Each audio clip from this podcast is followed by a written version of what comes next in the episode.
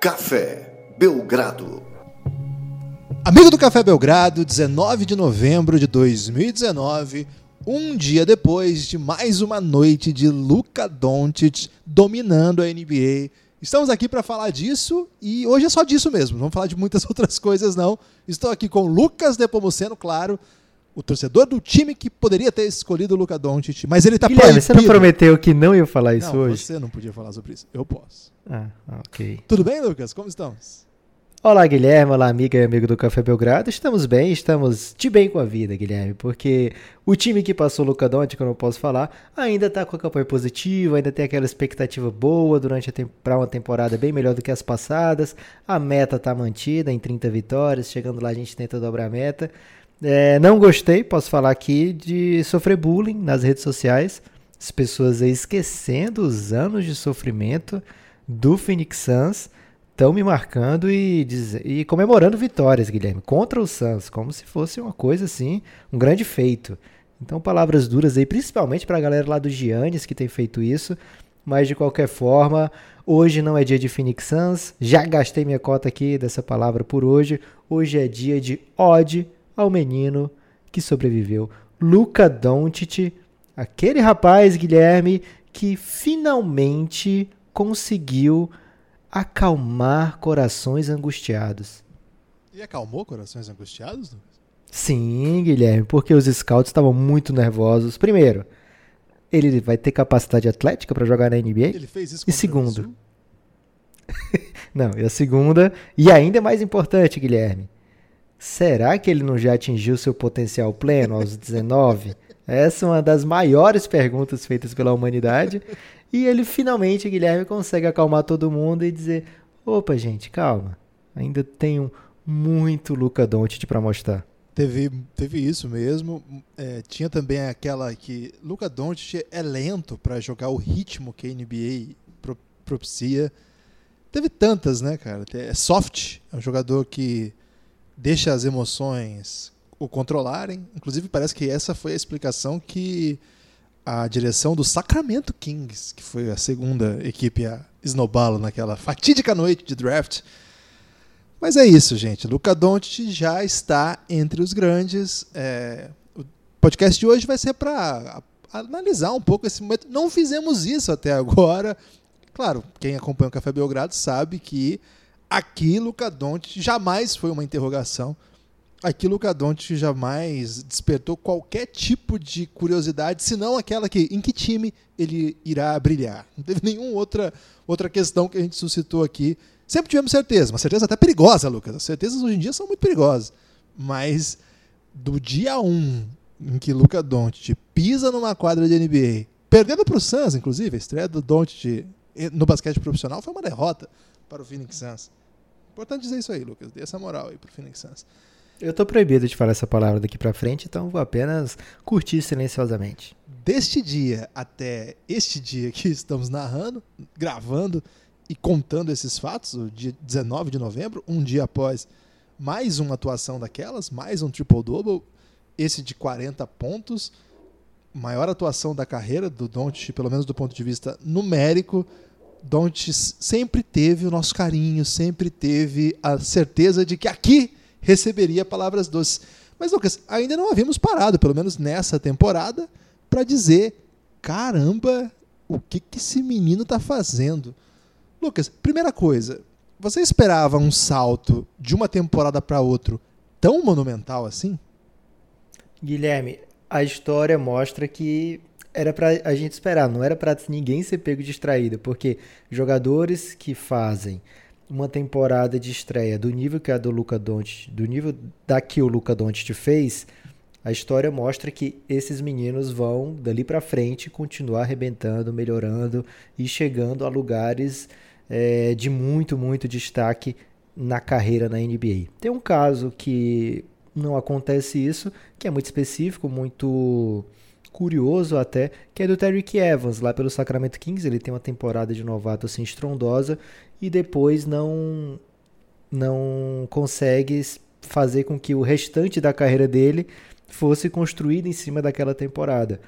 É, mas Luca Doncic certamente é de outro patamar de jogador, perante Tyreek Evans, né? O Luca Doncic, ele tá sempre comparado, Guilherme, e não comparado apenas por aqueles que gostam do seu basquete, mas comparado até assim em números, conquistas, feitos com jogadores, sei lá, como LeBron James o tempo todo, Oscar Robertson, é, Russell Westbrook, James Harden, vários jogadores Magic que Jones. têm uma Magic Johnson, claro, que tem uma trajetória já assim de muita muito sucesso dentro da NBA, uns mais, outros menos, mas todos jogadores reconhecidos internacionalmente por suas carreiras da NBA. E o Luca Doncic já no começo do seu segundo ano está sempre forçando o, o seu nome entre essas feras. Tem uma frase que o Luca Doncic disse, Guilherme, que ele falou depois do jogo contra o Knicks, que para mim é emblemática, primeiro para essa era que a gente vive e segundo para o patamar de jogador que o Luca Doncic está, que ele fala, cara, o, as pessoas vêm dizer, Luca Doncic, você conseguiu hoje um triple double, acho que foi quando ele fez é, quatro triple doubles nos primeiros oito jogos, né? Aí falaram, poxa, você tá aí na companhia de Oscar Robertson e que fez quatro triple doubles no meio de oito e o, o mais jovem a fazer isso é, nos primeiros oito jogos, é o mais jovem a conseguir isso. Aí ele fala, cara, parece que todo dia tem estatísticas que você não conhece e que vão aparecendo, estatísticas que você acaba lendo é, que você não, nem sabia que existia, né? E é muito bom que eu esteja alcançando isso. E isso é, um, é muito emblemático porque, primeiro, dá para montar hoje vários tipos de estatísticas pelo Basketball Reference, né, Guilherme? Então você bota lá é, quem foi que conseguiu oito bolas é, é coisa de três. De gente que entende de Excel isso aí, Lucas. oito bolas de três, com 12 rebotes, com sete assistências e, sei lá, oito pontos no primeiro quarto. Aí procura lá quem fez e isso. barba por fazer. Luca Doncic. O Luca Doncic é o primeiro, o segundo, o terceiro a conseguir isso. Antes dele só o LeBron. É lógico que quando se força esse tipo de coisa, é... tudo bem, são números legais de alcançar, etc. Agora, quando tá nesse nível aí que o Doncic até fala sobre isso, que todo dia aparece, né, que sempre é uma coisa nova, que sempre é uma coisa especial, aí, opa, isso aí não é simplesmente um, um jogo de números, né? Isso aí é porque a gente está vendo uma coisa especial, a gente está vendo uma carreira especial, a gente está vendo é, um menino de 20 anos se colocar entre, sei lá, os cinco melhores dessa temporada, numa temporada que a gente está com LeBron James jogando em alto nível, Giannis Antetokounmpo, James Harden, enfim, não precisa a gente citar aqui quem são as estrelas da NBA, mas o Luca Doncic se coloca lá no meio de maneira muito, muito acachapante. É, tô contigo nessa. É, antes de continuar, peço para você que está ouvindo aqui o podcast apoiar o Café Belgrado, cafébelgrado.com.br. Lucas, se tiver alguém esperando até sexta-feira pela Black Friday para assinar o Café Belgrado, você diria o que para essa pessoa?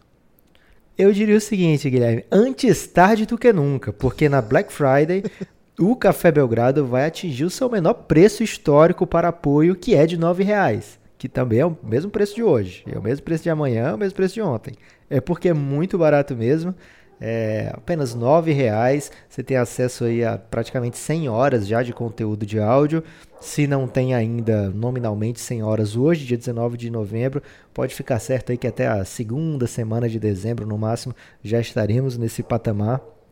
E Guilherme, vem série muito caprichada Lógico, todas são tratadas, todos os episódios são tratados com muito carinho, mas as séries que a gente tem com uma obrigação para conosco mesmo, Guilherme, de entregar algo que seja, poxa vida, uma parte da gente mesmo.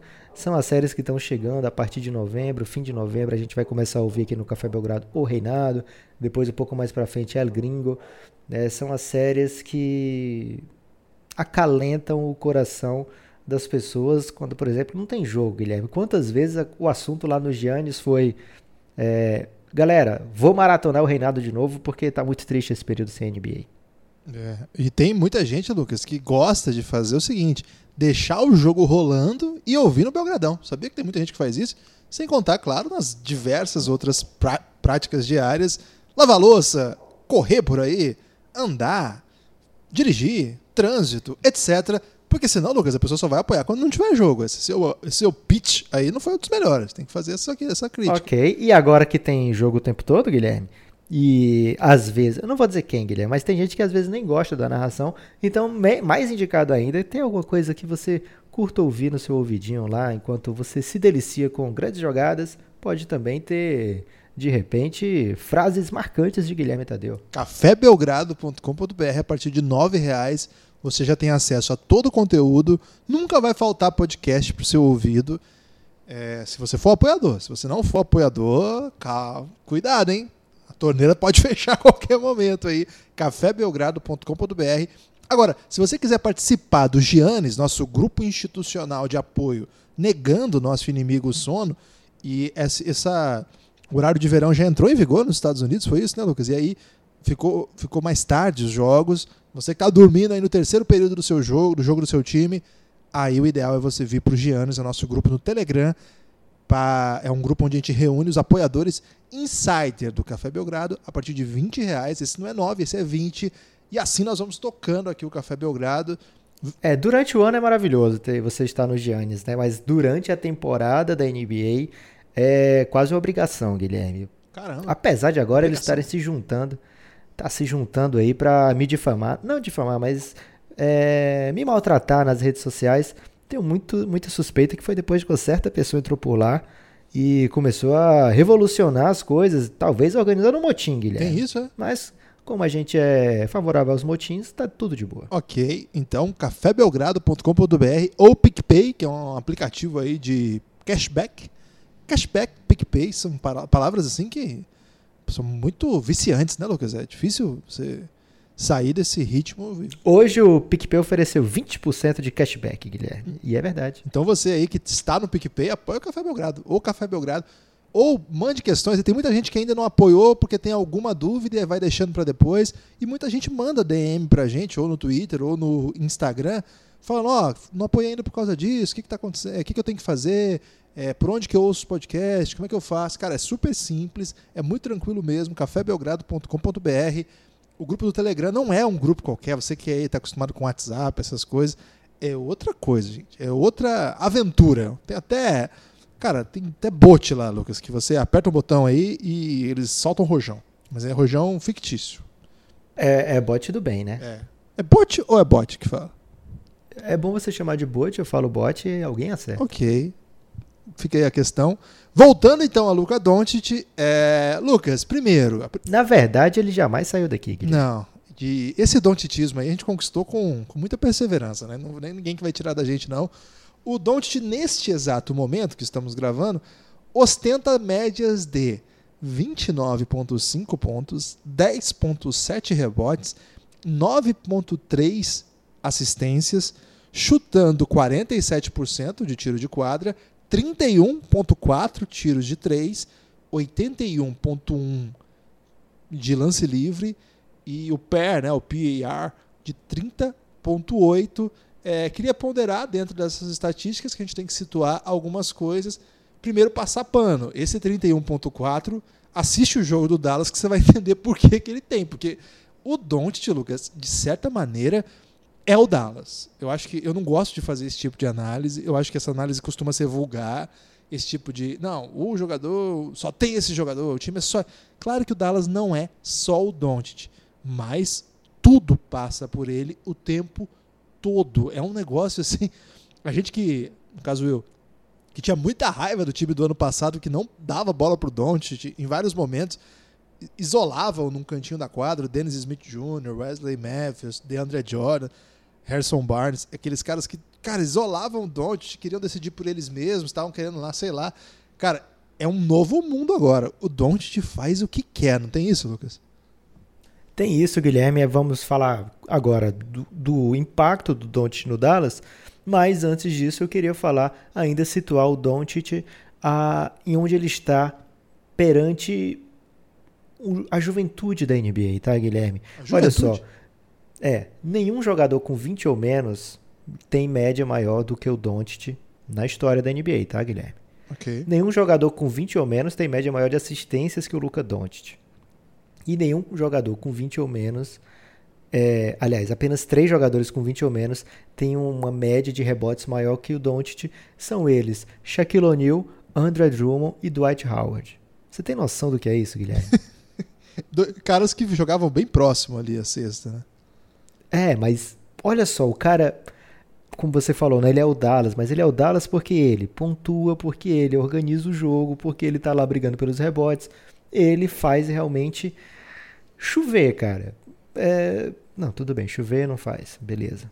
Mas o resto dentro de Consta quadra que tem faz. chovido mais no estado do Texas nos últimos dois anos. Não queria entrar nesses É. detalhes místicos.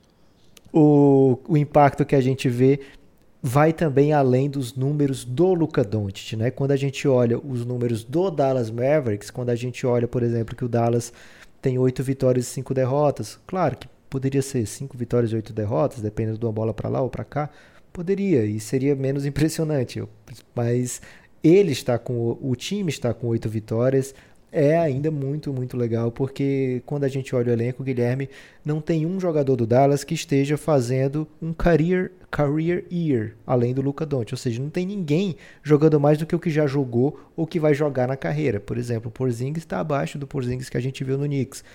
O Tim Hardaway Jr. está bem abaixo, né? Aí você pode argumentar, ah, o Maxi Kleber tá jogando muito bem. Aí beleza, mas ele tá com 9, fazendo nove- menos de 10 pontos por jogo, pegando, sei lá, 6 rebotes. Isso aí é o, é o motivo pelo qual o Dallas tá brigando, esses 6 rebotes do Max Kleber. É, o Dorian Finney-Smith tá jogando melhor do que já jogou, mas isso não quer dizer tanto, né? Ele também é mais um que tá abaixo dos 10 pontos por jogo. Então, o que o Doncic tá fazendo é carregando esse time do Dallas a vitórias causando impacto positivo ao Dallas Mavericks, sendo imprescindível para esse time brilhar e levando o Dallas Guilherme a melhor é, eficiência ofensiva da liga. Isso é doideira. lógico, Isso é doideira. isso é muito doido, porque quando a gente olha o time, já falamos aqui, eu citei os maiores pontuadores todos do Dallas até agora, quando eu falei de Porzingis, Tim Hardaway, Maxi Kleber e Dorian Finney-Smith. Falei todos os melhores pontuadores além do Doncic, fora o Doncic, né? Então, tem que ter uma explicação mais é, plausível do que esses caras estarem fazendo com que o Dallas seja o melhor ataque da NBA. Tem um motivo, tem esse motivo, tem nome, sobrenome, tem muito do trabalho do Rick Carlisle também. A gente costuma esquecer o quão bom é o Rick Carlisle, porque o Dallas, sei lá, passou tanto tempo longe da- das grandes brigas, né? Num projeto um pouco esquisito que eles fizeram ali, tentando todo ano trazer o DeAndre Jordan, uma fixação sem E o limites. Devin Harris. E o Devin Harris eles conseguiam, né? Mas o DeAndre Jordan era o grande. Ah, mas quando chegar o DeAndre Jordan aqui, minha gente, vocês vão ver. E sempre tiro na água, depois chegam, não aguenta nem uma temporada de DeAndre Jordan, né?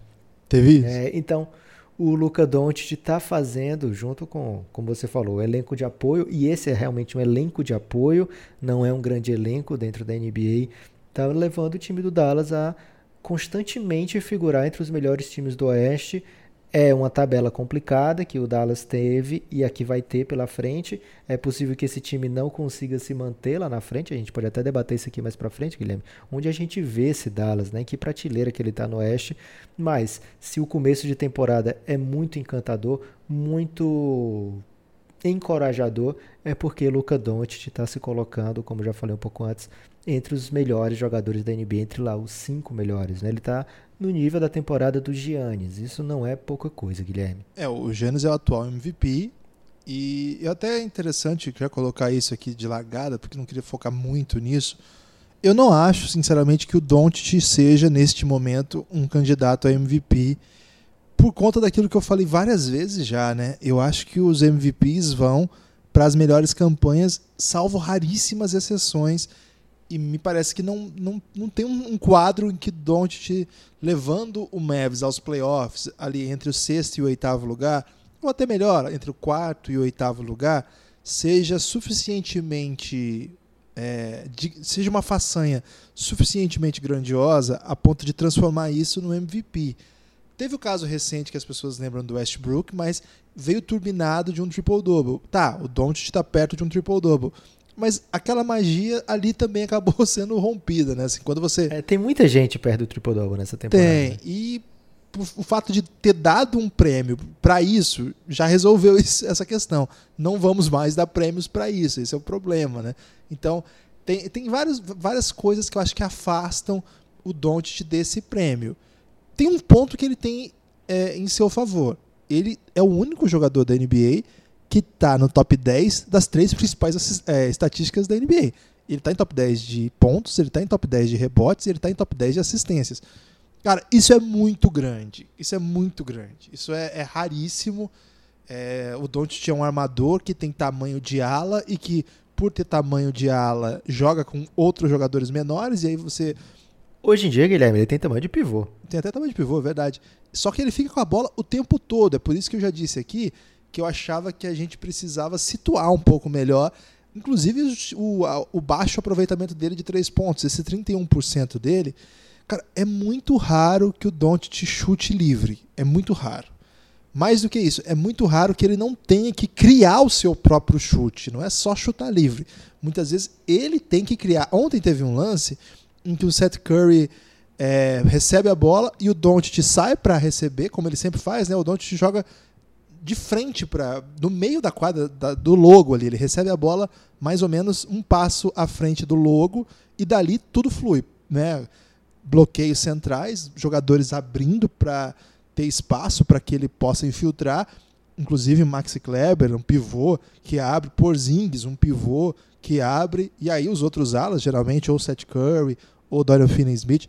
Esse tem sido o mérito, vamos dizer assim, do Rick Carlisle. Ele entendeu que o time tem que ser dado para o Doncic e tem que ser criada, tem que, as, tem que ser criadas as situações para que ele possa aproveitar isso que ele tem. O que, que ele tem?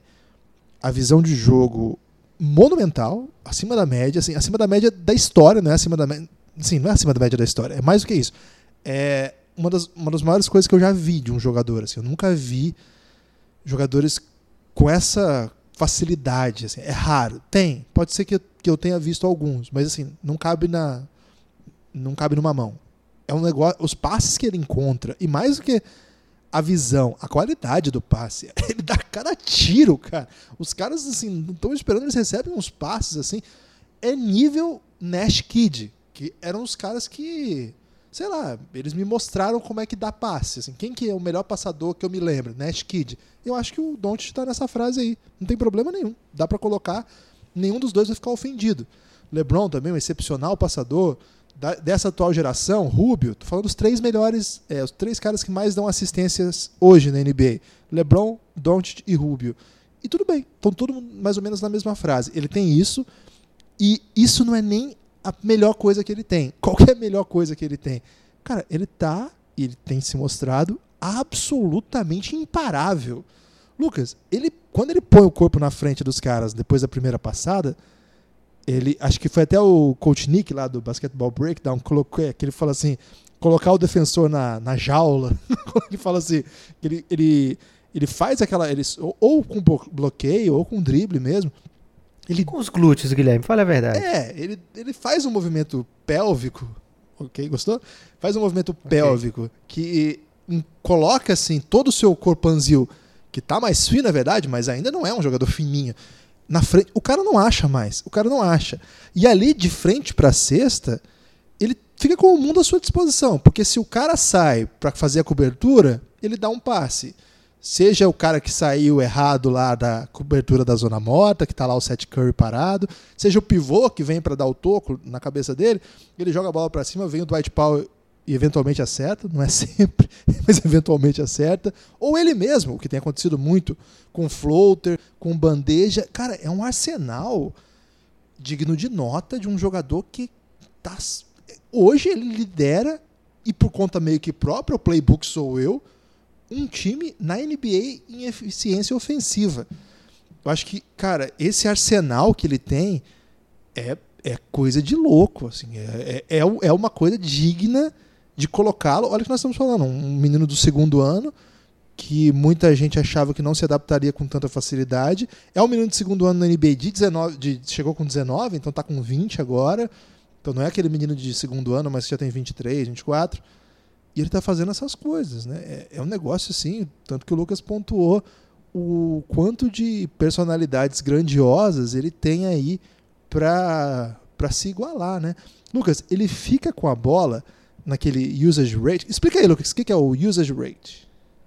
Usage rate é, a, é o percentual de posses daquele time que são mais ou menos decididos pelo jogador, que passam pela mão do jogador E quando a jogada se finaliza, né, quem toma a decisão, né? Quem faz, por exemplo, no ano que o Westbrook faz o, o sua temporada de MVP, de triple double, aquela primeira do MVP, né? O usage rate dele era uma coisa assim de ofender as pessoas, né? Coisa de 40% do, do, das posses.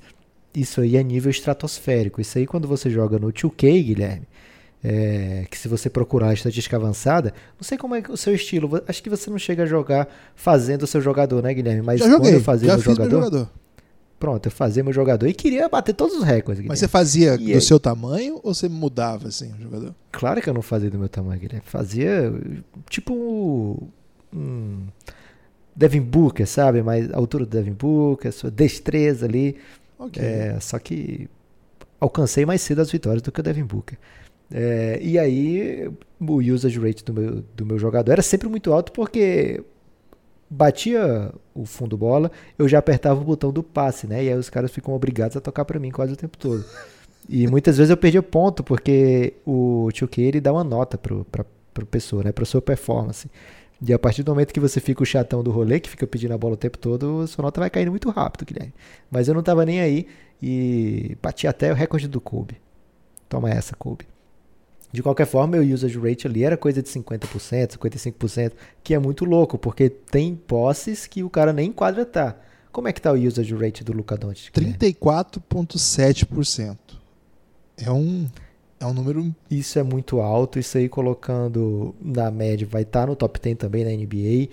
É coisa de quem mas no caso de, assim, no caso na maioria dos jogadores que tem usage rate muito alto, é uma opção do time, né? O time lê, o técnico lê e fala: "Esse aqui Posso falar é quem tá na melhor- frente dele nessa temporada? Fala aí, Guilherme. Paul George, que jogou pouquíssimo, né? E quando jogou. Nem conta. E jogava assim, fazendo tudo e saía, né? Rapidinho.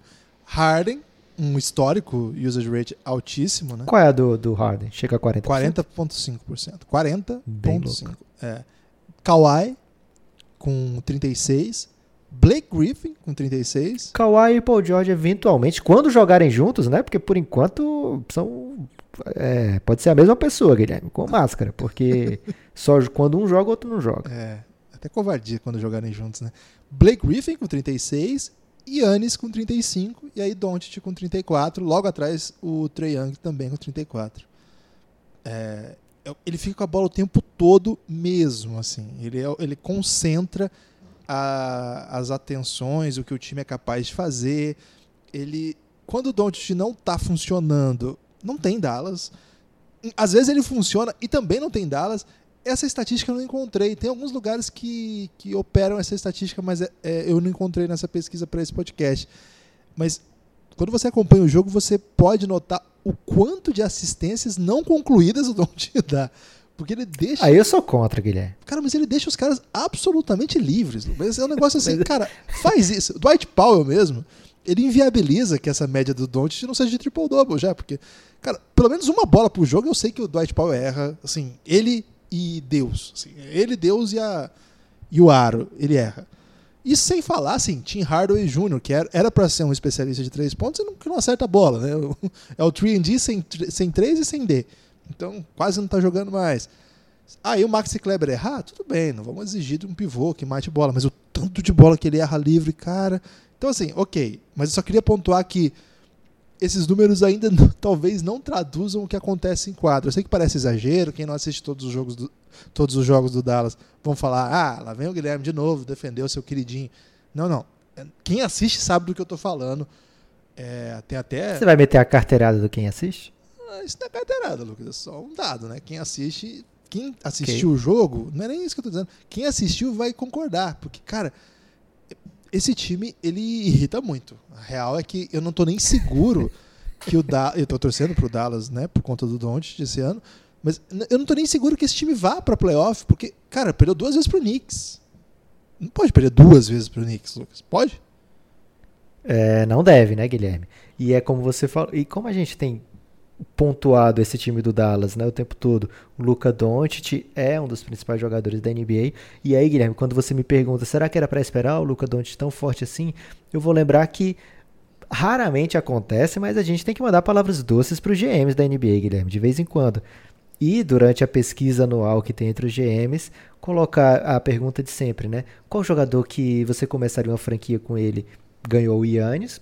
Tem razão, o Yannis de ganhar, não, não é não é ofensa para ninguém o Yannis ganhar. E o segundo lugar foi Luca Doncic desbancando todo o resto da NBA, né? Anthony Davis, que sempre foi muito querido nessa estatística. Enfim, todos os outros jogadores. Zion Williams. O Zion, que estava chegando com muito hype, né? É, o próprio LeBron, Kevin Durant, enfim, Stephen Curry, todos os outros jogadores da NBA ficaram atrás de Luca Doncic. Ou seja, todo mundo queria ter o Luca Doncic no seu time, né? Então, é, se, até os GMs que fazem várias pataquadas estavam esperando, lógico, quando eu falo estou brincando, né? Os GMs vivem daquilo ali, eles sabem muito do, do trabalho deles.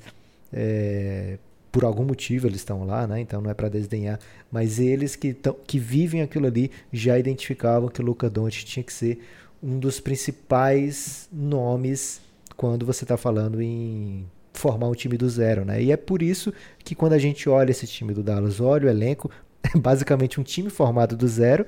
Se você parar para pensar que poucos desses jogadores seriam o core do Dallas do ano passado, quem era o core do Dallas do ano passado, né? Dennis Smith, o DeAndre Jordan, esses eram jogadores Harrison que... Barnes.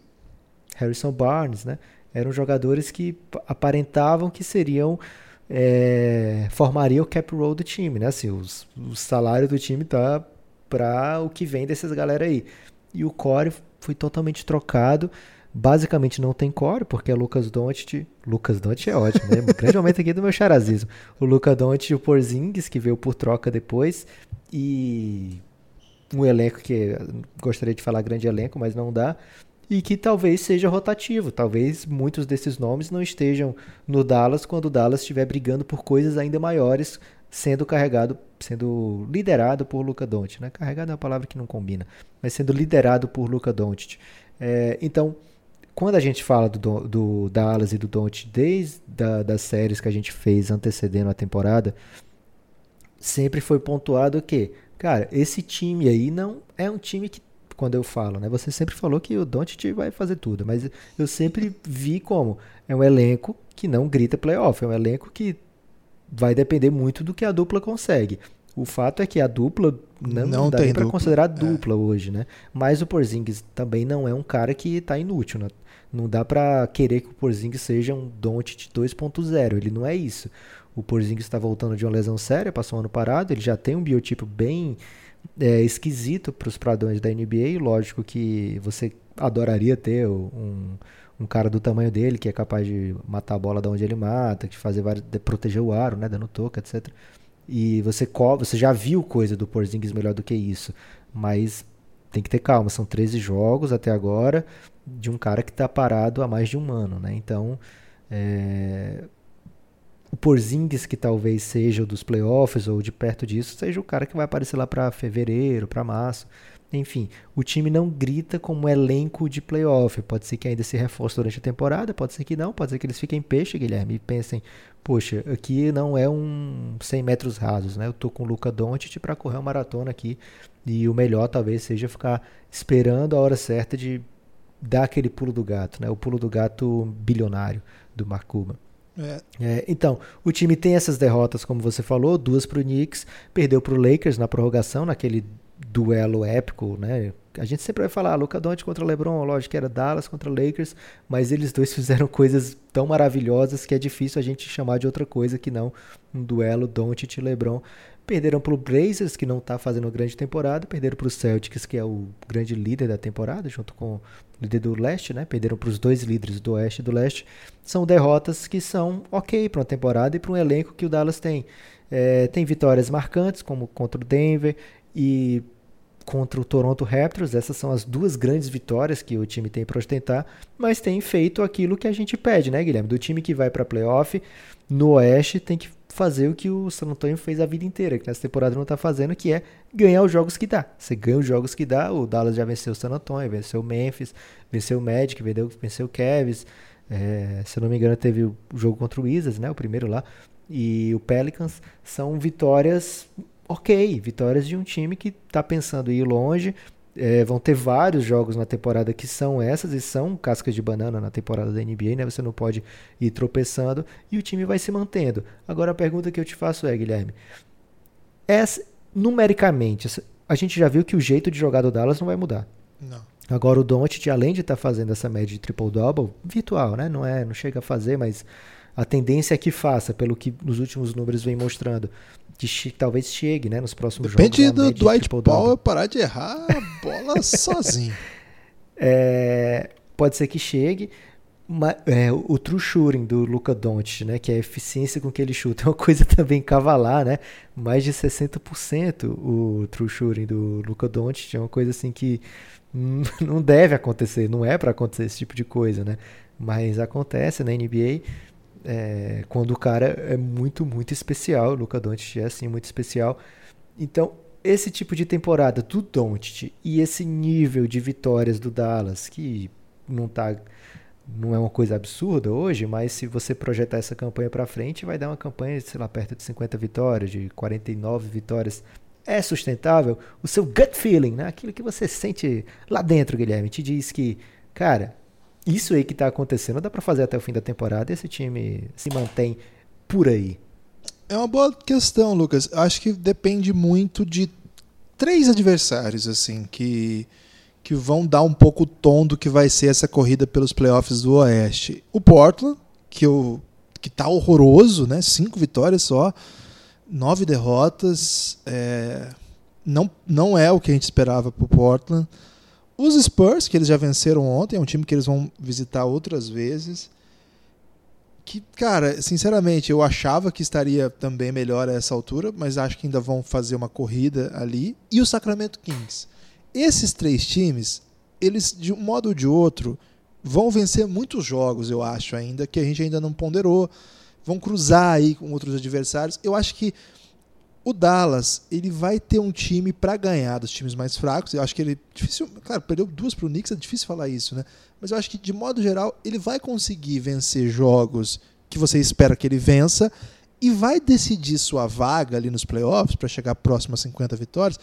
Eu não sei esse ano como é que tá, né? O Oeste esse ano tá não dá para saber exatamente, mas eu acho que ele vai disputar ali sua vaga aos playoffs dependendo um pouco de como ele se sair nos cruzamentos diretos contra as equipes que começaram muito mal. Eu não acho que, por exemplo, o Suns ou o Timberwolves, que são dois times que a gente não esperava aqui e que agora estão, estão garantidos aí. Acho que o raciocínio é o mesmo.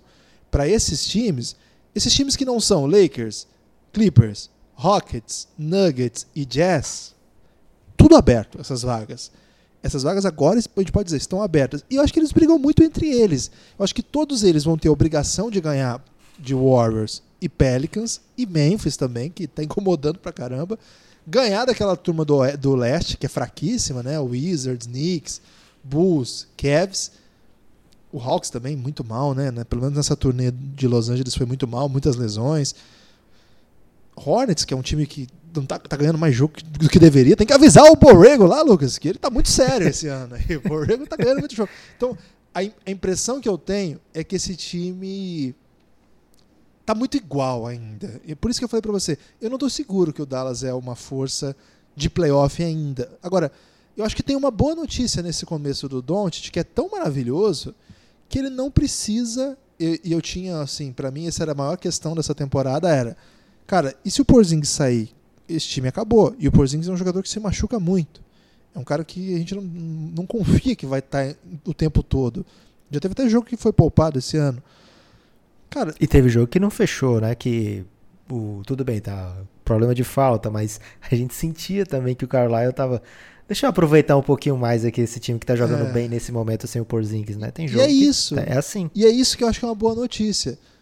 Talvez tenha vida sem Porzingis. Já que é um jogador assim tão difícil de, de, de assim confiar fisicamente mesmo, não, não dá para saber se ele vai estar a temporada toda e essa era uma grande questão eu acho que, cara, existe porque o Doncic deixa os caras livres, né? O, o Porzingis não tá é, atraindo a, te, a, atenção da defesa o suficiente para que o Doncic seja menos marcado, vamos dizer assim.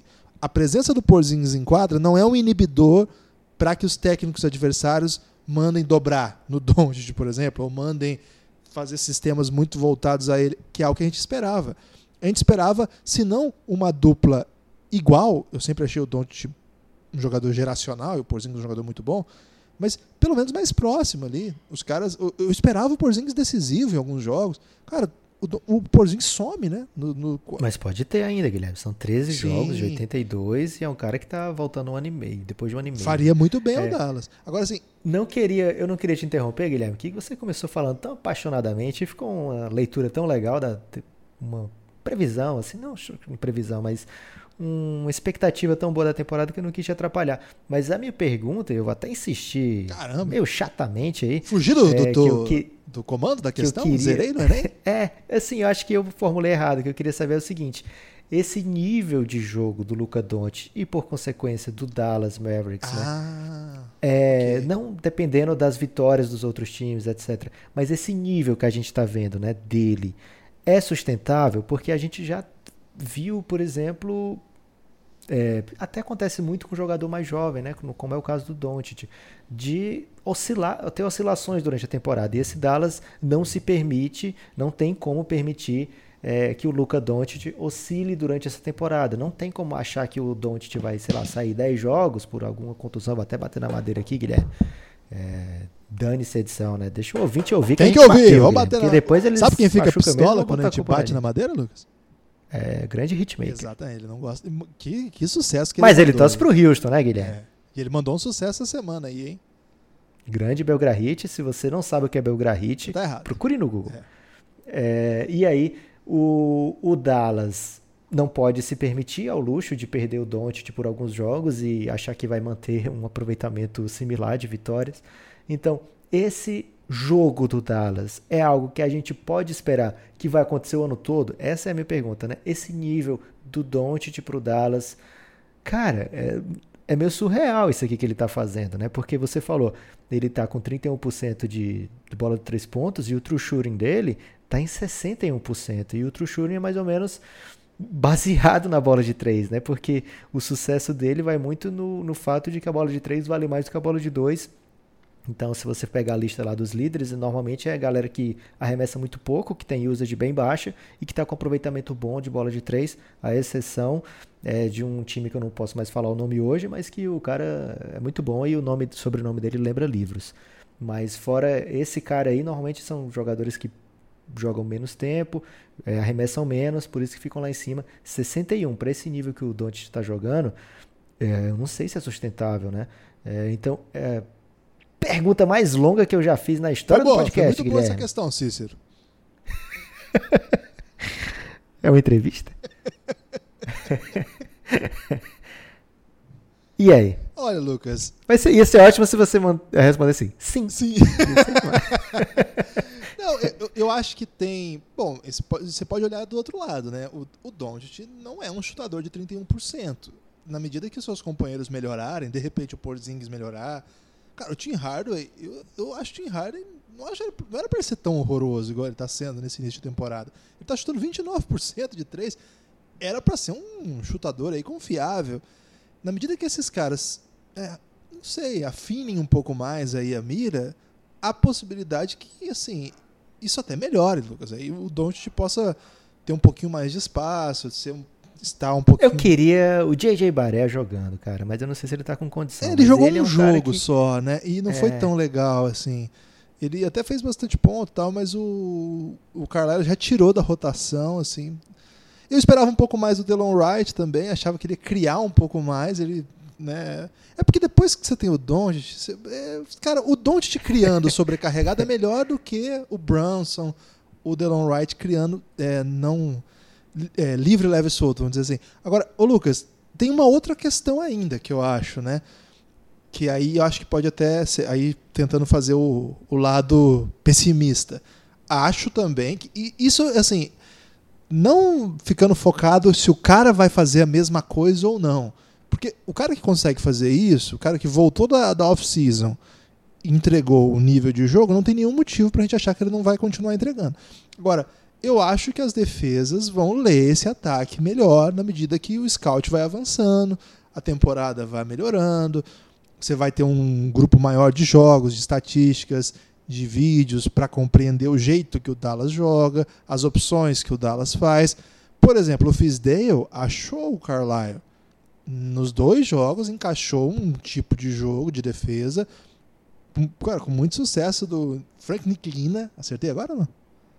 Quase. Niliquina. Niliquina, caramba, até o final da temporada deu certo. Com muito sucesso, assim, de algumas opções táticas e ele travou um sistema. Eu imagino que outros técnicos vão pegar algumas, algumas maneiras de parar esse time e não vai, não vai conseguir. Por exemplo, o jogo contra o Boston teve um momento ali do terceiro período que o Doncic, cara, não havia o que o Celtics fizesse que o Doncic não escapasse. Então tem coisa que não tem como, assim, tem, tem dia, tem momentos do jogo que o Doncic liga ali um turbo. Nesse momento foi até um momento que ele foi meio sacaneado pela arbitragem. Você lembra disso aí? Que ligou, é, o Angry Doncic. ele ligou um... Angry Luca. Né? Angry Luca ligou um, um, turbo ali, um nitro. Lembra do Top Gear? Ligou um nitro ali.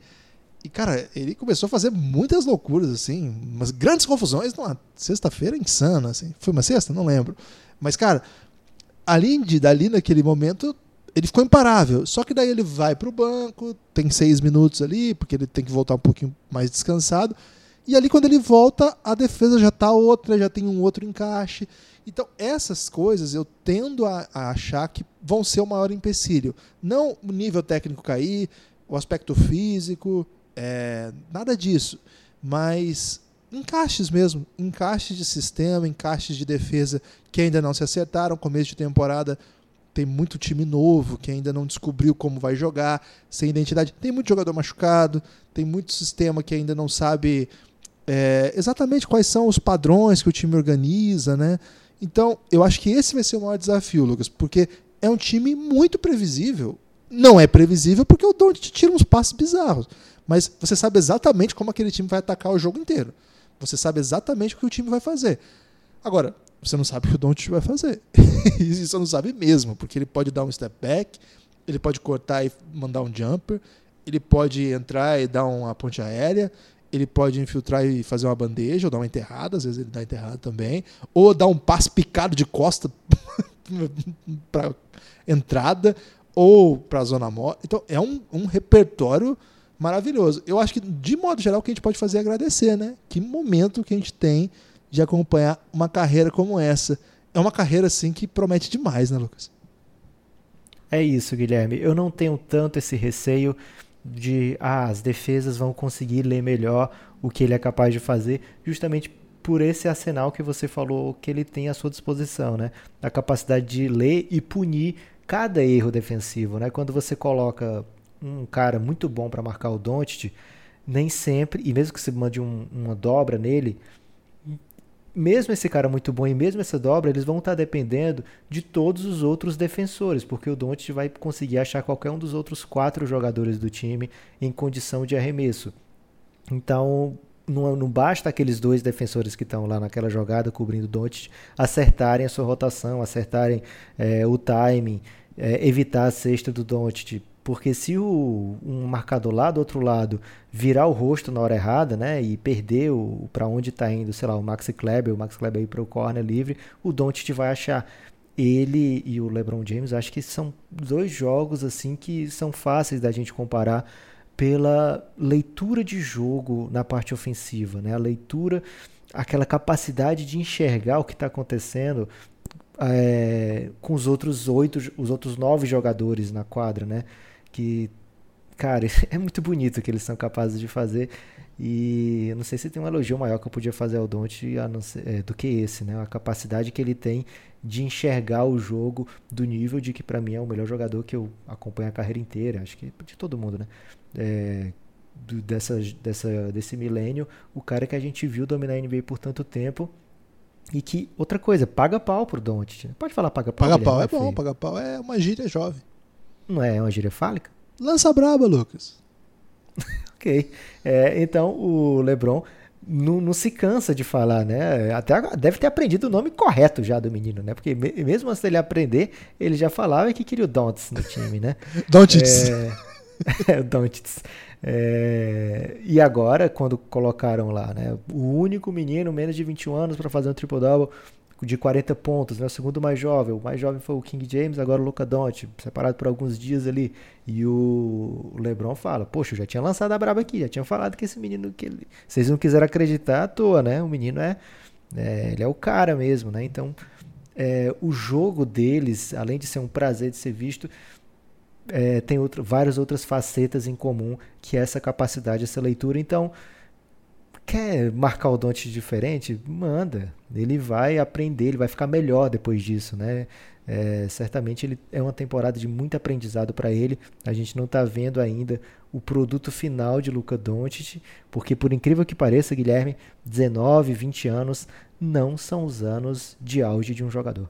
Fica aí a braba lançada por Lucas Nepomuceno sobre o seu xará Luca Doncic. Antes de seguir, Lucas, preciso mandar um recado, dois recados. Primeiro, você que está aí ouvindo. É um recado do coração? É um recado das bets. Pode ser? Ok. Você que está ouvindo aí, você é, gosta de apostas. Como é que fala? Apostas esportivas, Lucas, que é o nome? Apostas esportivas é muito bom. Né? É, você que gosta de apostas esportivas, você tem a possibilidade de apostar na KTO.com, que é uma parceira do Café Belgrado. A KTO é um site de aposta. Tem muita gente aí que está apostando lá. Você está apostando, Lucas? Como é que tá? Como é que estão as bets? Cara, é, eu tive um lucro muito grande no mês de outubro. Novembro está despedaçado, mas lá o grupo, o grupo, é, abriu é, o Fred, que era o, o antigo Belgrabets, agora é chamado de Fred, é, ficaremos ricos em dezembro.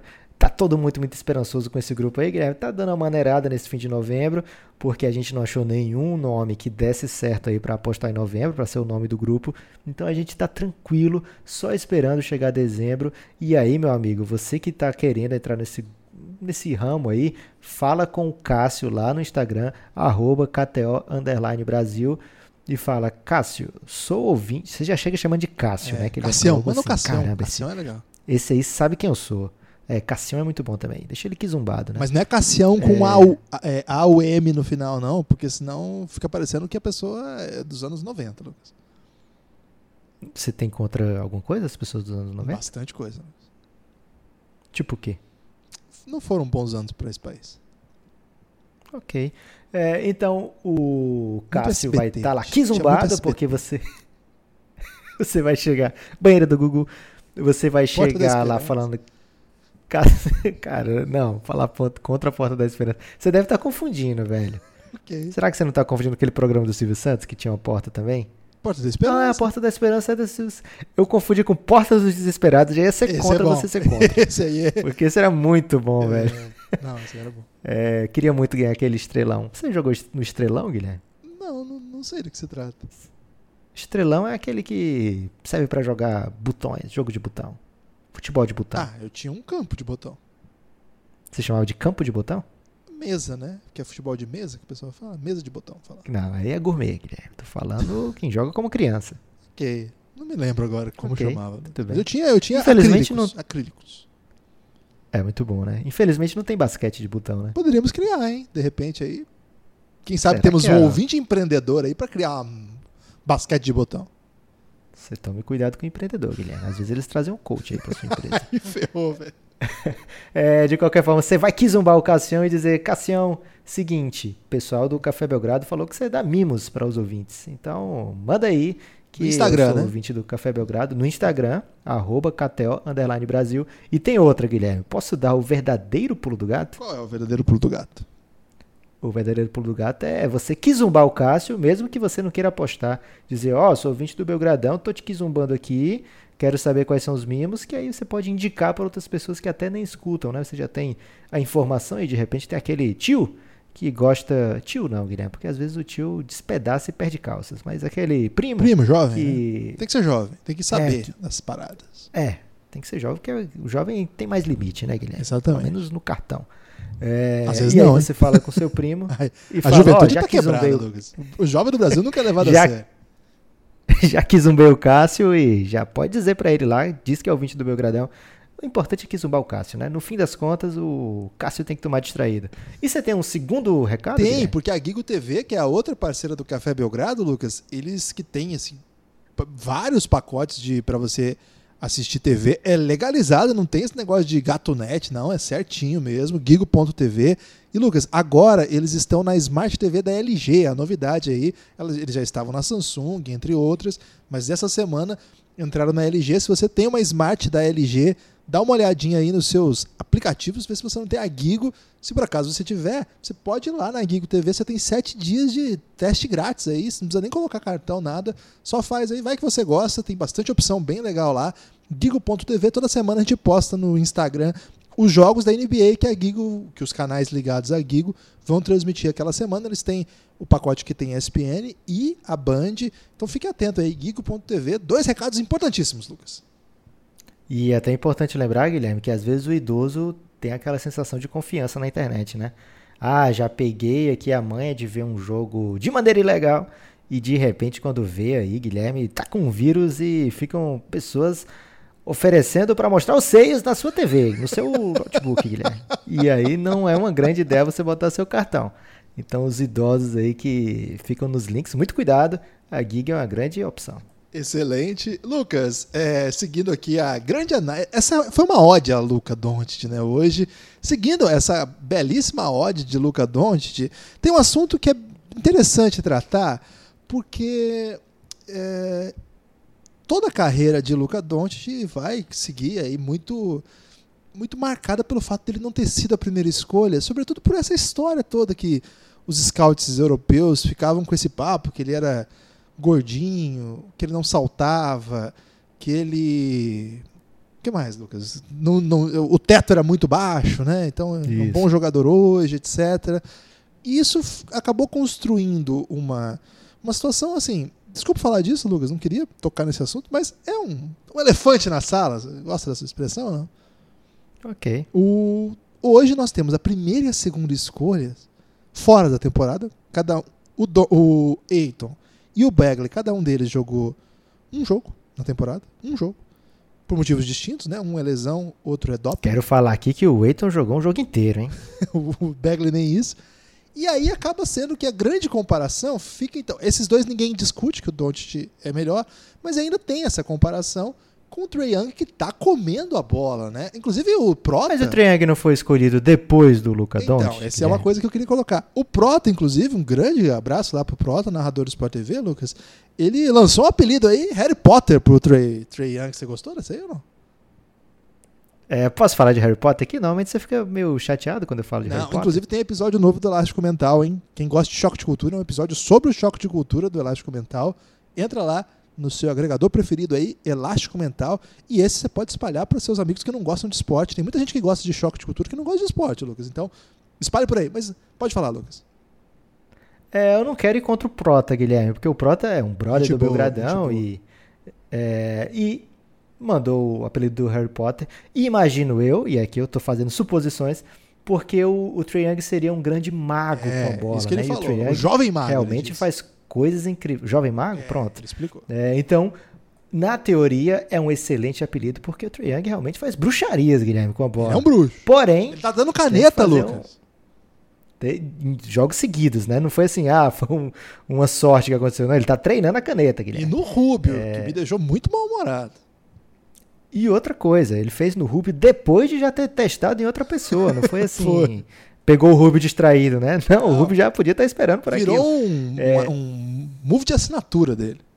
Go to move, é. é. e por outro lado, por, por esse lado tá ok, chamar ele de jovem mago, porque ele realmente faz coisas incríveis. Mas por outro lado, Guilherme, esse aqui pode pegar muita gente distraído. O Harry Potter, ele não é um bruxo com tantas skills assim, Guilherme. Ele Como é um bruxo assim, ok. Essa é a grande verdade. Ele é um bruxo ok ele. Por que, que eles pagam pau, Feiti. então, pro, pro, pro, Cara, ele é muito raçudo, velho. Ele, ele é muito raçudo. Ele é o Ralph, Ele nunca assim, perde. Então. Ele é um vencedor. Não é um Ralph. Não vamos trazer alegoria futebolística Pô, aqui, não, mas o, o, maior personagem que você mais ama é o Ralph? Eu fiquei muito confuso agora. Não, não, não vai falar de Ralph futebol aqui não, Guilherme, por favor. Tá, quem que é do é, basquete, se, então? Cara, ao mesmo tempo que ele não é um grande bruxo, ao mesmo tempo, a raça dele leva ele a lugares incríveis. Por exemplo, ele derrota o, um dos dois maiores é bruxos da sua geração. Não é spoiler porque já faz muito tempo, Guilherme, mas tá tranquilo. Okay. O bruxo mais temível da sua geração, o bruxo das artes negras mais temível da sua geração, ele derrota assim, tipo 6 a 0 na carreira, né? Então um 6 a 1 é tênis? é tipo tênis, é um pneu que ele dá no Voldemort. É, então, ele tem talento ali, né? Então, ele poderia ser.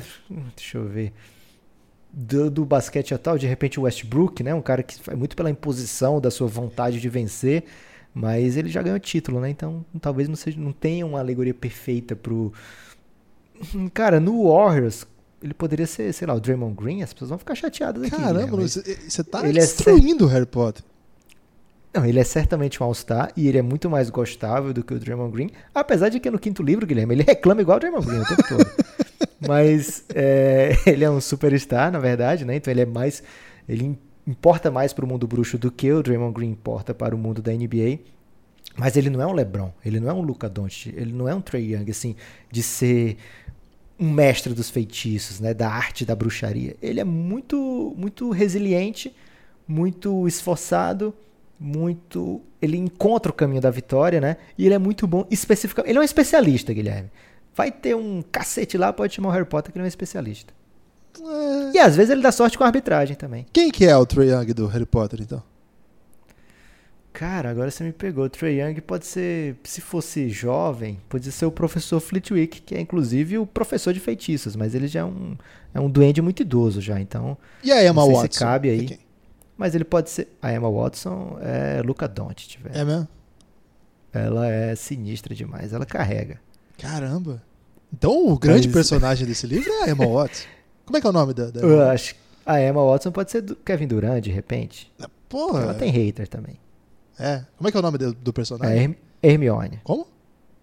Hermione. Hermione Granger. Ok. Então fica aí a reflexão sobre isso, mas voltando ao Trae Young. É importante dizer isso também, né, Lucas? Assim, que ele não é Harry Potter. não, isso aí eu vou, vou, apoiar o Proto aí, porque essa explicação me deixou mal é, irritado. Proto, tô contigo, hein? É o Harry Potter. Eu te avisei que você podia ficar irritado, é. você me deu. É, mas você falou muito de Harry Potter. O legal, o Harry Potter é. Uma, uma, mas é que eu, eu, fiquei curioso mesmo, porque pra mim o Harry Potter era okay. um puta magicão fodido. Assim. então. o Lucas, voltando. Ô Harry, se você estiver ouvindo, eu sou um grande fã, meu amigo. É, mas agora ele é um adulto esquisito, não é? Ô, Lucas, o Luca Doncic, ele não foi assim preterido pelo Trae Young. É importante colocar isso aí, né? Pelo Trae Young não, pelo Dallas, pelo Atlanta Hawks.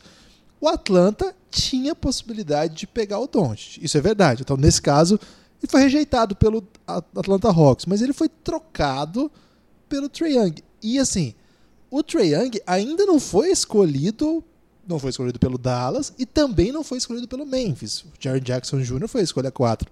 O Trae Young foi a escolha 5 e ainda o Dallas mandou troco. Então, assim, quando a gente fizer essa comparação, é importante a gente lembrar que o Dallas pagou pro Hawks o Trae Young. Uma escolha que poderia ter sido o Zion facilmente, Guilherme. Ou se não o Zion, poderia ter sido, sei lá, quarta escolha, é, terceira escolha. Liberty, Nas odds, é, nas odds de hoje em dia, essa escolha que o Dallas pagou sabendo que ia ser uma loteria foi um.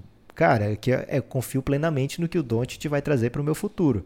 Não tô nem aí que eu vou perder a escolha do ano que vem.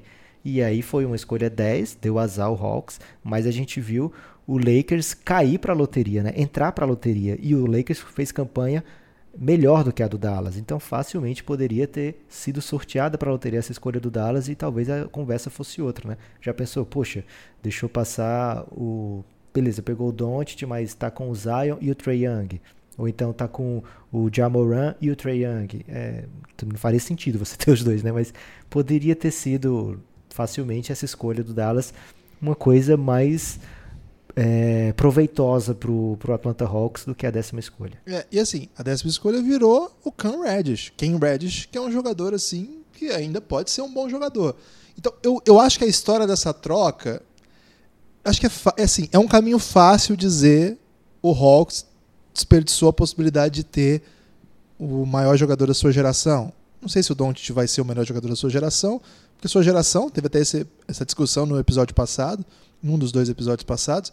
Assim, a sua geração vai cruzar com o Antetokounmpo. O Antetokounmpo já tem MVP aí na briga e provavelmente outros virão. Essa temporada é um dos favoritos ao lado do LeBron e do Harden, na minha opinião. É... Vai ser melhor que o Zion? A gente não sabe que pode ser. Então não sei se é o melhor jogador da sua geração, mas é um jogador que parece claro que vai ser um dos maiores do seu tempo, vai marcar a sua história. Então, esse é um caminho fácil, sim. O Hawks poderia ter pego o Doncic e ter sido muito feliz. O caminho difícil, Guilherme, é dizer que foi uma boa troca pros dois. Não foi, gente, calma. É, também acho que não. O que eu acho é que o Trae Young ser tão bom quanto é, salvou um pouquinho a barra do Hawks. Porque o que o Trae Young tá jogando faz com que pelo menos a gente pense assim, bom, foi o Trae Young e alguma outra coisa que pode dar boa Ken Reddish. Acho que tem isso, assim. Mas a verdade, Lucas, é que isso é uma coisa que vai acompanhar Doncic pela sua história. Doncic não é a estrela que e, e, também não é o caso, por exemplo, do Antetokounmpo. O Doncic não é aquela estrela que do começo ao fim todo mundo apostava e que chegou e destruiu, tipo Anthony Davis, tipo LeBron James. Ele não é esse não é essa, esse cenário. O Doncic também não é o Antetokounmpo, que é o cara assim que ninguém apostava e de repente, não é que ninguém apostava, mas não era assim um top prospect e de repente virou o melhor jogador da NBA.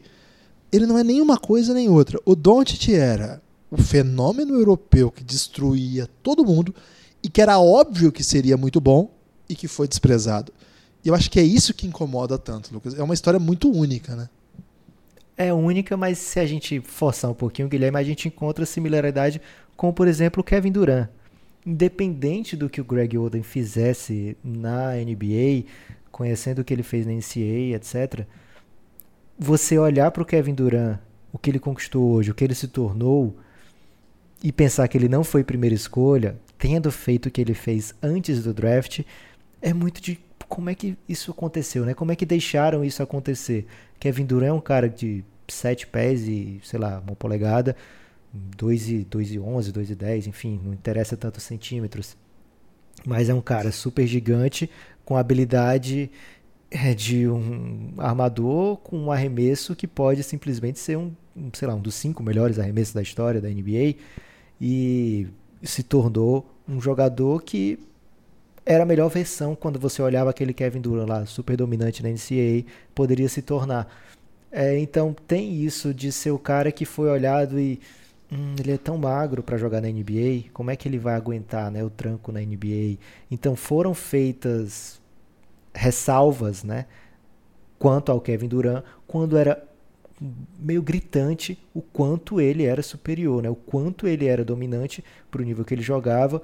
E tudo bem que não é um nível tão alto quanto que o Luca Doncic foi MVP, mas era ainda o nível de comparação, né? O, o Kevin Durant faz números históricos na NCAA e com uma combinação de altura, arremesso e mobilidade, né? Acho que essa é a palavra que faltou falar, a mobilidade do Kevin Durant, né? Não é de um cara que tem essa altura, não é do, do Yannis também. O Yannis é uma pegadinha tremenda, Guilherme, porque ele chega na NBA e ainda cresce mais 10 centímetros depois que chega na NBA. Sem né? contar a largura, né? É, não era para ter acontecido isso que aconteceu, não, mas aconteceu.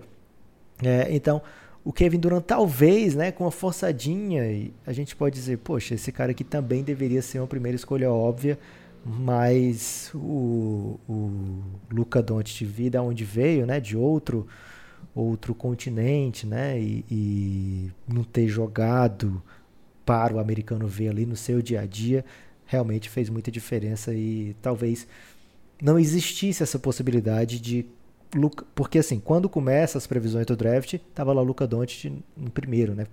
Resistiu muito tempo o Luca Doncic sendo a melhor escolha para os scouts, mas Começa a temporada da NCA, Guilherme, os caras vendo todo dia aquele pessoal fazendo aquilo contra os meninos franzinos. O cara pensa, né? Poxa, isso aqui. Tudo tá trabalhando no banco hoje, Lucas. Aqueles meninos lá que o Eiton enterrava na cabeça. Tá tudo trabalhando em startup. É, mas ele, esse pessoal da startup é bom também, Guilherme. É bom pra é um trabalhar na startup. é, mas de qualquer forma, você vendo. Pivô ali de 1,94m. você se familiarizando com aqueles caras com o que eles fazem de bom, é fácil você se encantar. Então, talvez Guilherme ele nunca tenha tido chance de ser primeira escolha. É, tal, talvez tenha muito a ver pelo fato da onde ele foi parar, né? O, a primeira escolha, parar no Phoenix Suns, que tinha ali o DeAndre Ayton na sua porta de casa. Essa é a grande desculpa que usa, mas eu já fiz a denúncia aqui do Laurie nem que eles não estavam nem aí é, por jogar em Arizona. E ano que vem tem e, Nico Manion. Talvez a grande doideira tenha sido mesmo o pessoal do leste europeu que está dominando o front office ter a chance e dizer, hum, quer saber, eu vou aqui no Marvin Bagley. Cara, isso aí foi muito louco, porque o Divac. O Divac, é, assim, não só o Divac, mas o Divac, o Peja, toda a galera do Kings, eles, eles entendem de basquete. Assim, porra, eles entendem pra caramba de basquete europeu. Eles foram ver o Doncic em loco. E o, o Divac volta mandando assim: É, não gostei muito, não. Acho que é um jogador muito emocional. Esse foi o, foi o argumento na época. Na, quando eu li isso, eu falei assim: ah, tá mandando aquela cortina de fumaça, né? Do tipo, não vou pegar para não empolgar o Suns, que tem a primeira escolha, para fazer algum negócio no dia, não sei. Então, pra mim, assim, primeiro, eu nunca acreditei que o Suns não pegaria o Doncic. A galera não entende, assim, Lucas, que assim, aquilo, aquela trajetória que o Doncic vinha fazendo, o amigo aqui do Café Belgrado já sabe, mas acho que até hoje os jornalistas americanos não sacam bem essa parada. Aquilo que o Doncic estava fazendo não tinha parâmetro. Não tinha. Cara, tanto eles não sacam, Guilherme, que o Lamelo Ball faz um jogo na Precision da Liga Australiana e coloca os números muito massa e os caras falam, ó o Doncic 2.0 chegando aí. Cara, eles não sacaram, não Eles- vão sacar. Eles não entenderam Esquece. que assim, o Doncic estava fazendo um negócio que nunca ninguém fez. Cara, nem o Petrovic, jovem, tinha entregado aquilo. Sabonis, talvez, mas em outro contexto, o Doncic estava jogando contra os, eh, os melhores adultos do mundo e ganhando de todos, com 17, com 18, foi MVP. Depois de ganhar Eurobasket. Ganhou Eurobasket. Campeonato de seleções, todo mundo Com a. Eslovênia, cara. Com a Com a Eslovênia. Eslovênia titular, é quinteto ideal da competição. Os melhores prospects hoje, que devem ser top 10, por exemplo, Thelma Ledon. Thelma Ledon deve ser top 10. É um dos quatro melhores armadores da próxima classe. Ele tem que ser top 10, estourando o top 15. O Maledon, Lucas, ele joga 11 minutos. Num time que vai ficar em 11 na Euroliga. E ele tem que ser top 10 porque ele é muito bom mesmo. O Doncic era o melhor jogador do Real Madrid. O time que lidera. Era o melhor da Euroliga. Euroliga, Guilherme. Foi MVP da Euroliga. Foi campeão da Euroliga. No outro ano foi para o Final Four. Nem jogou tão bem o Final Four, é verdade. Com 18 anos. É o que se espera. Ele foi titular de um time que foi campeão do Eurobasket com, Eurobasket com 17 anos, metendo 20 e tantos pontos na cabeça do Porzingis, no- jogando muito Porzingis. Fazendo uma dupla de armação com o Goran Dragic, que todo mundo da NBA conhece. Cara, é isso que as pessoas não entenderam ainda. O que ele fez, não existe parâmetro. Os melhores armadores, de, os melhores jogadores europeus de todos os anos que vão pro draft são meninos que nem aparecem, são meninos que não jogam. Quando jogam, jogam em ligas menores. A gente está vendo os meninos franceses dessa geração que vai estar no próximo draft. Falei do Maledon. O, é, o Reis teve que ir para a Alemanha, para um time menor, para ter minutos. O Casalon teve que ir para a Bélgica para ter minutos. Esses caras vão sair provavelmente no primeiro round. E nós estamos falando de um menino que com 16 anos estava em quadra, com 18 estava ganhando MVP. Era uma história era uma história totalmente única e os caras não sacaram. Isso para mim é bizarro. Assim, é uma- é uma falta de Fora a propagandinha que ele manda, né, na véspera do draft, avisando que vai ser demais a carreira dele, né? Ô, Lucas, aquele, aquela propagandinha é o último ponto que eu quero abordar. Eu, pelo menos, não sei se você quer mais algum.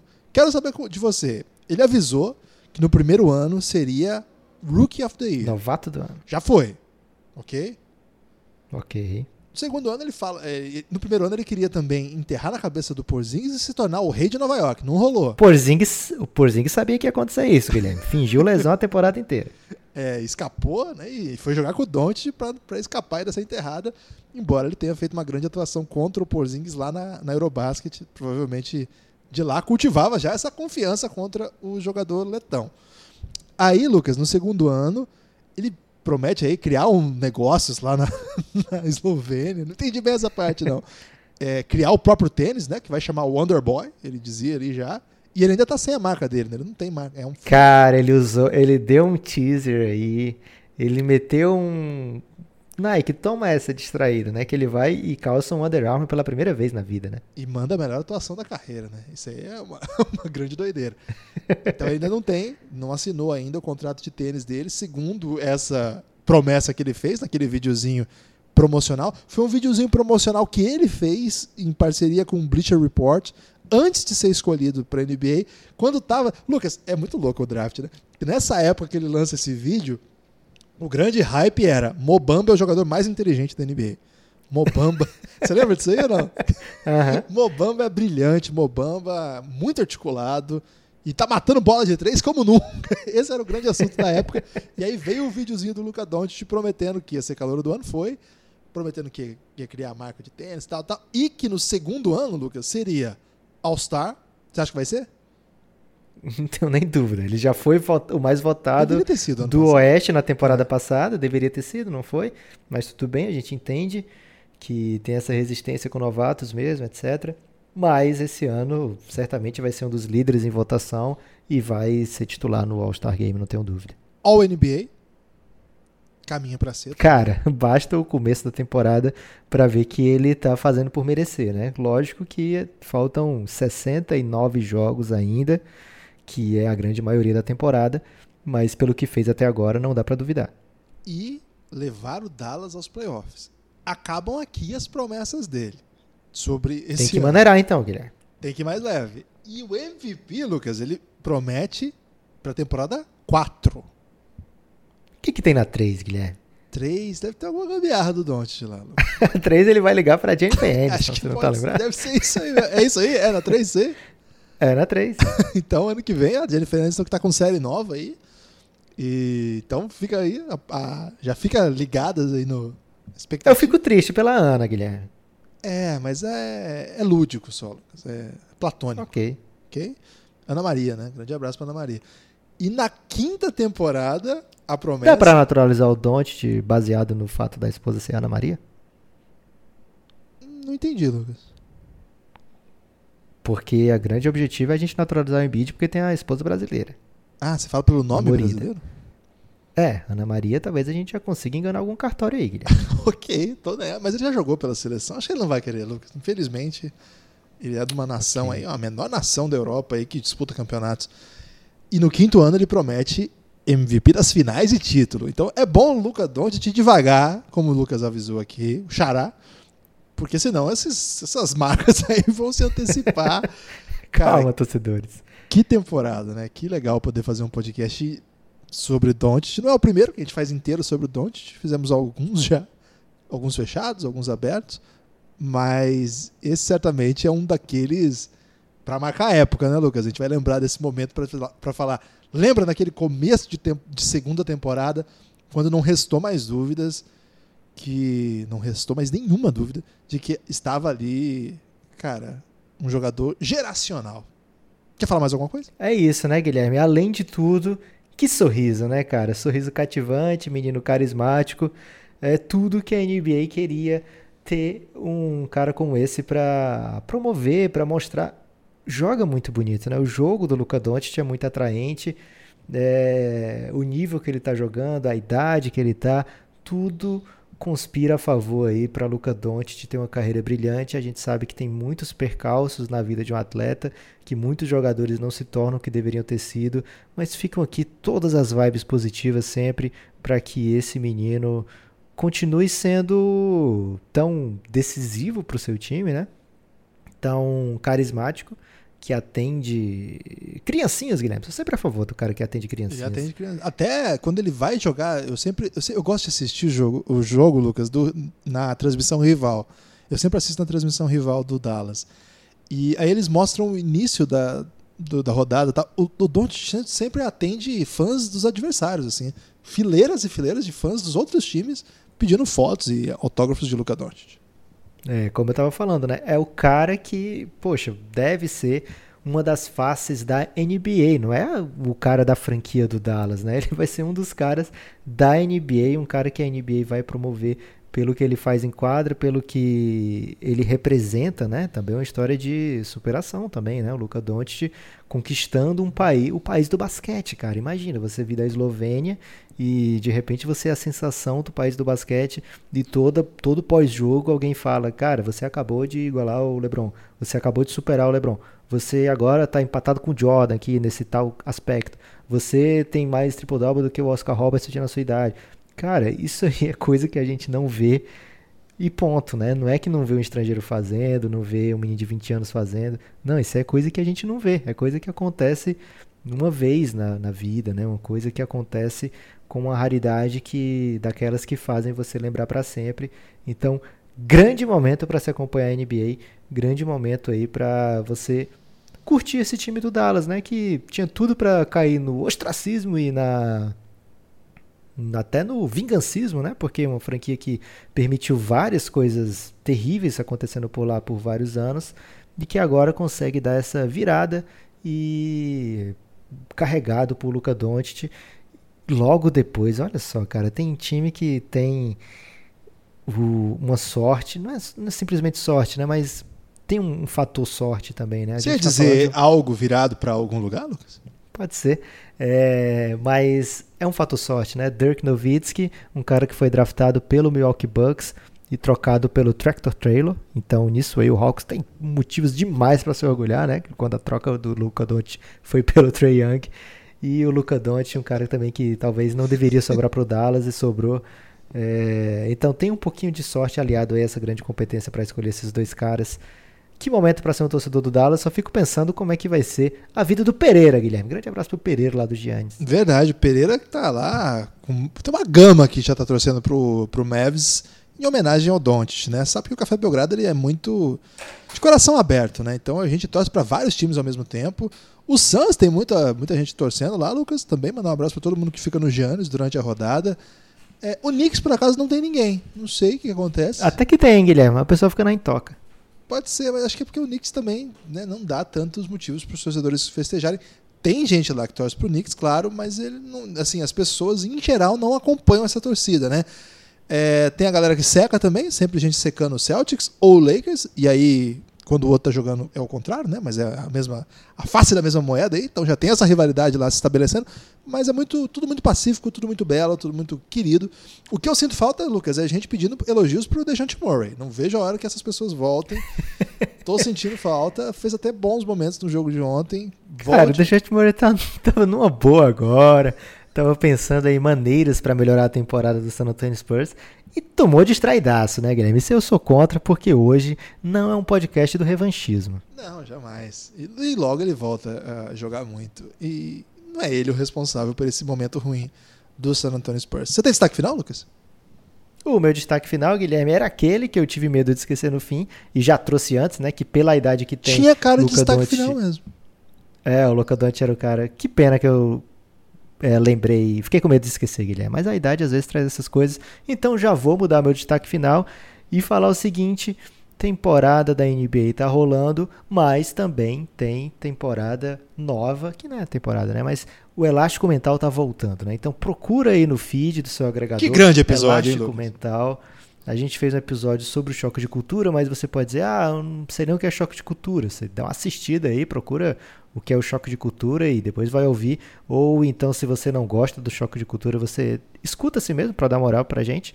E de repente você até muda aí alguma opinião sua, ou você dá uma nova chance, acontece muito. As pessoas às vezes julgam antes da hora, Guilherme. É, e então, dá essa moral lá. Também tem outros episódios que não são sobre choque de cultura. É o Café Belgrado tentando ocupar os seus ouvidos aí por mais tempo ainda. É, porque as pessoas às vezes, Guilherme, falam o seguinte, cara, eu tenho que ver outra coisa além de NBA. Pelo menos a minha esposa fala isso pra mim. Mas você vê? Aí o que eu vejo eu falo lá no Elástico Mental. Então você siga aí Elástico Mental nas redes sociais, procure aí no seu agregador. Lucas, meu destaque final é diferente. Queria pedir pro pessoal aí atualizar as vacinas. Pode? Ah, é? Tem isso, Guilherme? Cê, como é que tá a sua vacinação? Você tá sendo patrocinado pela Anvisa? Não, nem poderia. Mas eu acho que é importante as pessoas darem uma olhadinha aí na carteira de vacinação, que é sempre importante. E às vezes a gente pede a carteira de vacinação e não sabe como é que vai fazer, Lucas. Eu achei que, achei que tinha perdido a minha. Precisava aí de atualizar meu histórico de vacina. Às vezes as pessoas deixam isso para quando ou precisam fazer uma viagem, ou assumir algum concurso público que pede isso. E aí vão fazer, Lucas. E aí você fica assim, caramba, e agora que eu tenho que tomar todas as vacinas, mas aí não pode, né? Porque dá reação, não é legal. Então, dá uma olhada aí. Você conhece alguém que passou por isso, Guilherme? Então, aconteceu comigo mais ou menos isso. Não foi bem isso, porque eu cheguei lá e aí a mulher do, do posto de. Inclusive, um grande abraço para todo mundo, todos os trabalhadores do SUS essa grande instituição brasileira que é fundamental, que precisa ser sempre fortalecida e valorizada. Cheguei lá, Lucas, e a moça falou assim: Eu não posso te dar essas vacinas todas que você precisa, porque eu tinha uma outra coisa, mas não estava ainda no sistema. E aí, como eu não tinha minha carteirinha mais, ela falou assim: Se eu tiver tudo isso aqui, você está ferrado, vai, vai, vai machucar você e tal. É, ter reações graves. E ela falou assim: Faz o seguinte Pergunta pra sua mãe que ela deve ter sua carteirinha, hein? E não tinha, Lucas. Minha mãe tinha, Você tá zoando que sua mãe tinha carteira. tinha todas as carteirinhas. Então você que não tem, Cara. procure aí nos seus familiares. As tá? mães são demais, Guilherme. Demais. Deus. Jamais um pai guardaria. Olha, eu tento ser um bom pai, mas eu tenho certeza que eu perderia a carteira de vacinação da minha filha muito rapidamente. Muito rapidamente. Então agora tá tudo em dia. Eu só tenho que tomar o ano que vem aí um reforço aí, 2020. Foram vacinas glúteas, Guilherme? Não. Muitas vacinas normalmente eram glúteo. Não, as minhas não foram, não. Tudo certo. Na verdade, na verdade estava com uma atrasada, já tomei, e a próxima 2020. Tava tudo certo, apesar de a minha carteirinha aí não estar disponível, mas tá tudo certo. Então, fica a sugestão aí, Lucas. É, por que não, né? Usar esse espaço maravilhoso do destaque final para pedir para as pessoas darem uma olhada aí. né? Guilherme, se você tá tão vacinado assim, apto a viajar e até sair do país, fica o convite a quem tem aquela empresa de turismo aí, quiser promover um evento fora do país. Guilherme tá vacinado, minha gente. Tô vacinadíssimo aí. E eu tenho o negócio da Anvisa lá que é. É pra sempre, Lucas. É vitalício. Como assim, meu amigo? O que que é vitalício? O Você certificado. tem aí- vacina grátis pra sempre? Não, não, isso sim, porque o SUS é uma instituição que garante vacinação para toda a população brasileira. E tudo que é de Vamos graça pra ser pra sempre. tem que ser valorizado. Mas é um certificado lá de vacinação aí que é maravilhoso, cara. Tô, tô muito tranquilo aí, Lucas. Então posso viajar aí. E, mas usa esse espaço para falar sobre isso aqui. Porque, enfim. Não sei, Lucas. eu Fiquei com vontade de falar. Cara, se alguém tivesse, eu vou dizer, qual é a palavra que eu quero falar? Que se conscientizado ou se sensibilizado, pelo Sensibilizado? apelo do Guilherme da vacina e dizer, poxa, eu vou tomar uma vacina aqui, manda uma mensagem pra gente que a gente quer te conhecer. Você acha que não? Você acha que eu não, não- a minha preocupação social é, é vã? Não, Guilherme, pelo contrário, eu quero saber quem são essas pessoas e quero conhecê-las de verdade. Não é pejorativo, não. Ok. São ótimas pessoas. Você tá tudo ok com a sua vacina? Hum, vou ter que me conscientizar primeiro, Guilherme. Ou então procurar minha mãe. Forte abraço.